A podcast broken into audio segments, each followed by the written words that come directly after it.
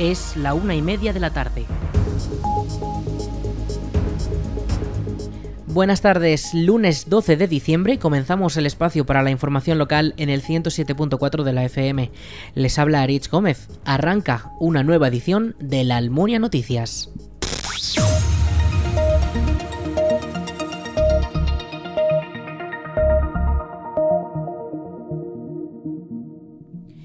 Este pasado domingo el Club Deportivo La Almunia cayó frente al Illueca Club de Fútbol en la decimocuarta jornada del grupo 17 de la tercera división. Los almunienses no lograron imponerse y acabaron con un resultado de 0 a 1. El de Illueca, Sergio Cota, fue el único goleador del partido que en el minuto 64 de juego marcó un tanto que sentenció la derrota para los locales.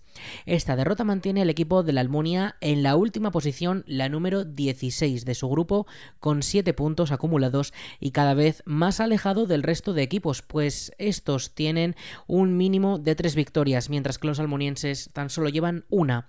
Se trata de una nueva derrota, 9 en total, junto a los 4 empates que ya acumulan. El siguiente encuentro será este próximo domingo 18 de diciembre a las 11 y media de la mañana contra el vecino Club Deportivo Cariñena que se disputará en su terreno. La comarca de Valdejalón ha organizado un taller de cómic dirigido por el dibujante Luis Orús. El taller se celebrará el 15 de diciembre a las 5 y media de la tarde en la Biblioteca de la Almunia. Los niños interesados pueden inscribirse por la mañana de lunes a viernes en el teléfono 976 81 32 49. Los interesados deben tener entre 5 y 7 años. Repetimos ese teléfono para poder inscribirse. 976 81 32 49. El horario de atención de este teléfono es de 9 a 2 de la tarde el Ayuntamiento de la Almunia y su Concejalía de Bienestar Social, junto al Colegio Salesiano de la Almunia, han puesto en marcha la iniciativa Rey Mago por un día, en la que las familias podrán entregar juguetes que no usen para que los niños de las, de las familias de recursos limitados que no pueden acceder a ellos tengan la oportunidad de poder disfrutarlos en las fechas navideñas. La recogida de estos juguetes comienza con la previa inscripción que puede hacerse hasta el 19 de diciembre presencialmente en el Ayuntamiento de 9 a 2 de la tarde. Las familias deben tener un menor de 11 años, las familias interesadas en recibir estos juguetes, y los regalos se entregan el jueves día 22 de diciembre a las 5 de la tarde en el Colegio Salesianos en la Avenida María Auxiliadora de la Almunia. Rey Mago por un día permitirá a los niños que no pueden permitirse tener un juguete disfrutarlo estas Navidades.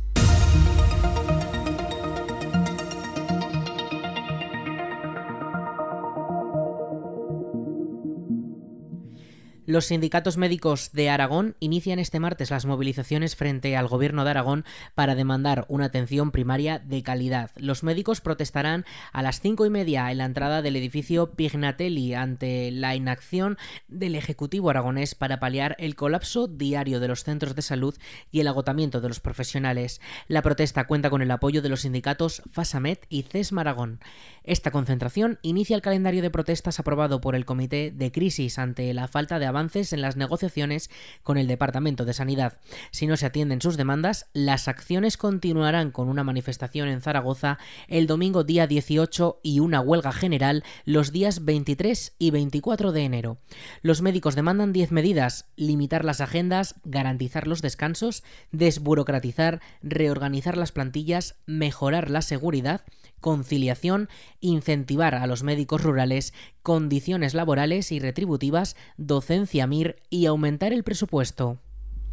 El Consejo de Ministros aprobó este pasado martes 29 de noviembre la distribución de 1,13 millones de euros a Aragón para la formación en competencias digitales de 4.920 niños y niñas adolescentes en situación de vulnerabilidad en el marco del programa Competencias Digitales para la Infancia del Plan de Recuperación y Transformación y Resiliencia.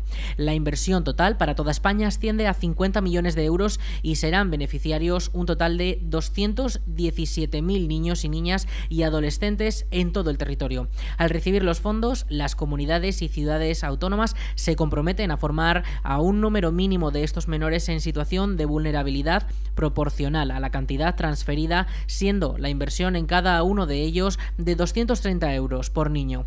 El programa CODI tiene como objetivo la formación de niños y niñas y adolescentes de 10 a 17 años en competencias digitales básicas durante el horario no escolar, enmarcado en los compromisos asumidos por España en el componente 19 del PRTR. Nuestro país se compromete a la formación de 2,6 millones de ciudadanos en competencias digitales.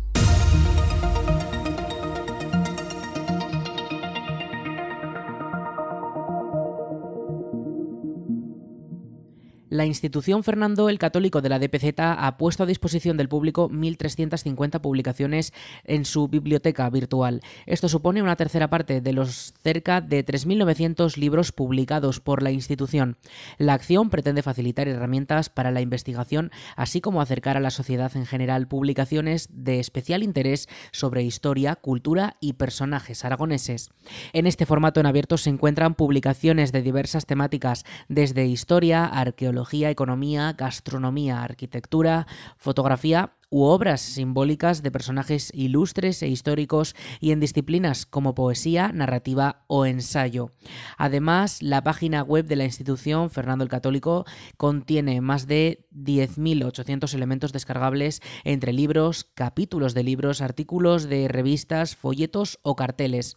Destaca el interés que despiertan las publicaciones de la serie negra sobre fotografía antigua y urbanismo de la ciudad de Zaragoza, las publicaciones curiosas de la serie verde también y también tienen gran repercusión entre investigadores españoles y latinoamericanos la colección Historia Global, que reúne obras punteras en el panorama internacional sobre historiografía y teoría de la historia. La Diputación de Zaragoza ha convocado las ayudas para que los municipios de la provincia programen actuaciones en sus teatros y salones de actos. Estas subvenciones a la Red Aragonesa de Espacios Escénicos están dotadas con 1.500 euros. Financiarán hasta el 35% del coste de las actividades ofertadas por cada municipio y se complementan con las ayudas que concede el Gobierno de Aragón. Escuchamos a la diputada delegada de Cultura de la DPZ, Ros Cigüelo. Continuamos de esta manera, demostrando nuestro compromiso con la cultura, apoyando con líneas de ayuda que se suman a las anteriores, como esta, al sector de la cultura. En este caso, van destinadas a la promoción de espectáculos, como hemos dicho, de mucha calidad en teatros y salones de actos municipales cuyas instalaciones reúnan las condiciones adecuadas. Nuestro interés es promover el teatro, la música y la danza, al mismo tiempo que damos el uso que merecen a estos espacios escénicos de titularidad pública que se encuentran en nuestros municipios. De esta manera, podemos apoyar a las empresas que trabajan para sacar adelante espectáculos culturales con los que además de hacer llegar toda su calidad y todo su talento a los espectadores de los municipios de la provincia, también dinamizan la economía.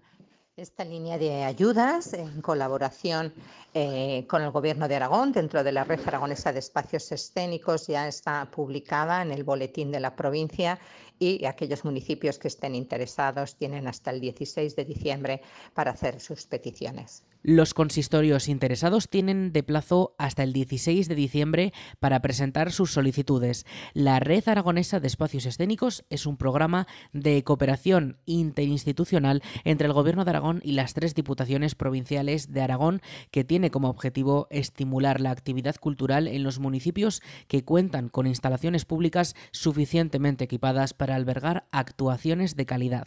El Salón Blanco de la Almunia forma parte de esta red desde su reapertura.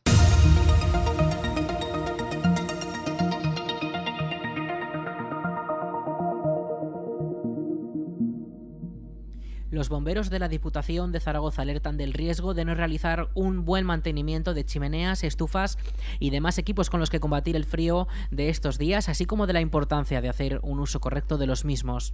Con la bajada de temperaturas típica de esta época del año, se intensifica la utilización de estos aparatos y con ello el número de incendios en viviendas originados por estas causas, por lo que es fundamental revisarlos antes de ponerlos en marcha y utilizarlos correctamente.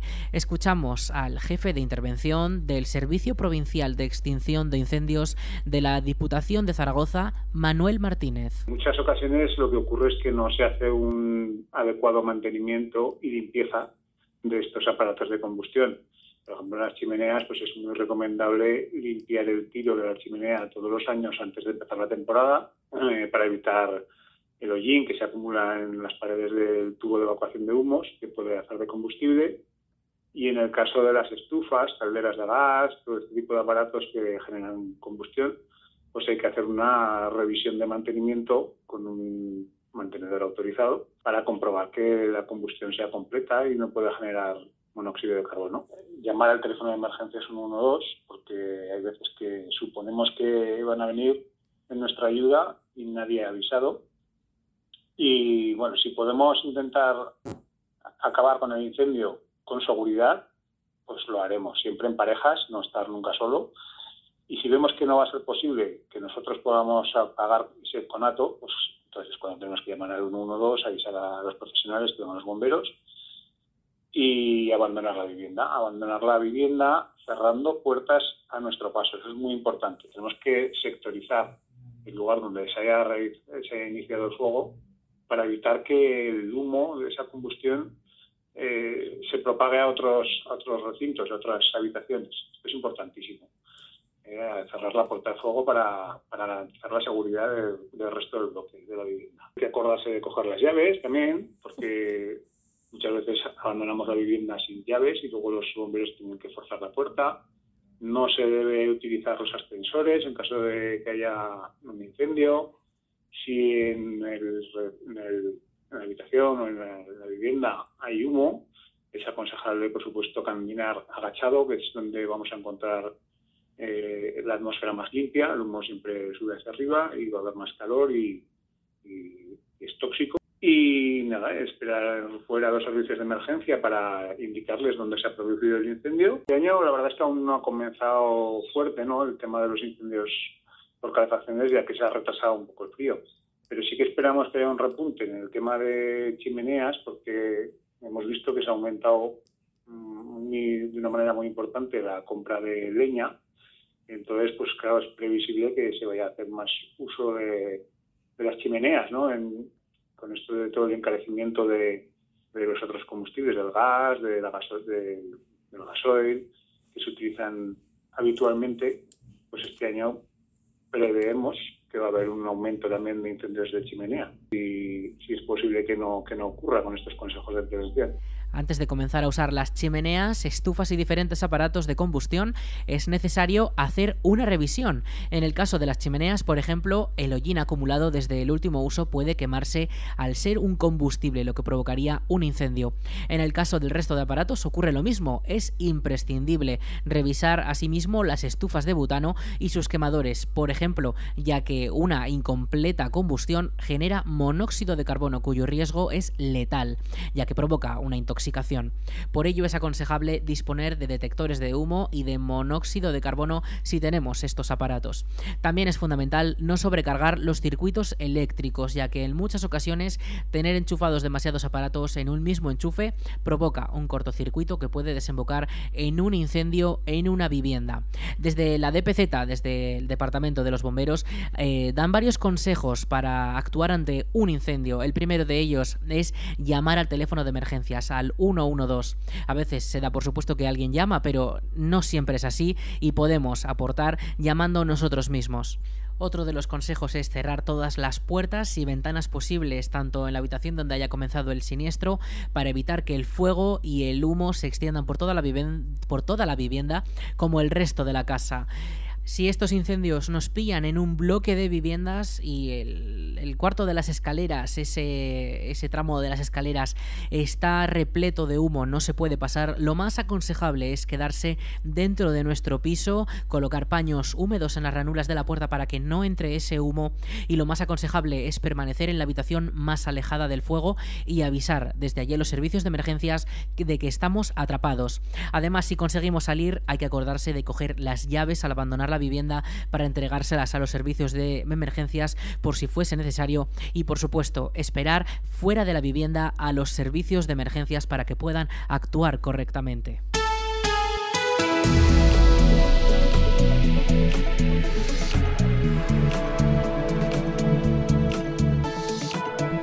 Vamos con la previsión del tiempo para la jornada de este lunes 12 de diciembre. Ya presenciamos estas lluvias por la mañana, un 100% de probabilidad de precipitación que descenderá hasta un 20% durante esta tarde a partir de las 6. Además, hasta las 6 se mantiene activada la alerta amarilla por vientos fuertes en la zona de la Ibérica Zaragozana, pero que en el caso de la Almunia no, no se prevé que sean muy fuertes, la verdad, unas rachas de hasta 10 km hora. Por lo tanto, a la zona de la Almunia concretamente no afectaría mucho. La temperatura en cuanto a las temperaturas, la máxima será de 14 grados y la mínima de 4. Para eh, la jornada de mañana, martes 13, vuelven esas lluvias de cara al mediodía y sobre todo durante la tarde y tendremos una máxima de 14 grados con una mínima de 10. Sí que soplará el viento durante esta noche con rachas de hasta 25 kilómetros por hora. El miércoles, a lo mejor un poco de tregua con un poco de rayos de sol, porque mañana, martes, no los veremos, pero sí que continuará esas lluvias y tendremos una máxima de 16 con una mínima de 10 grados.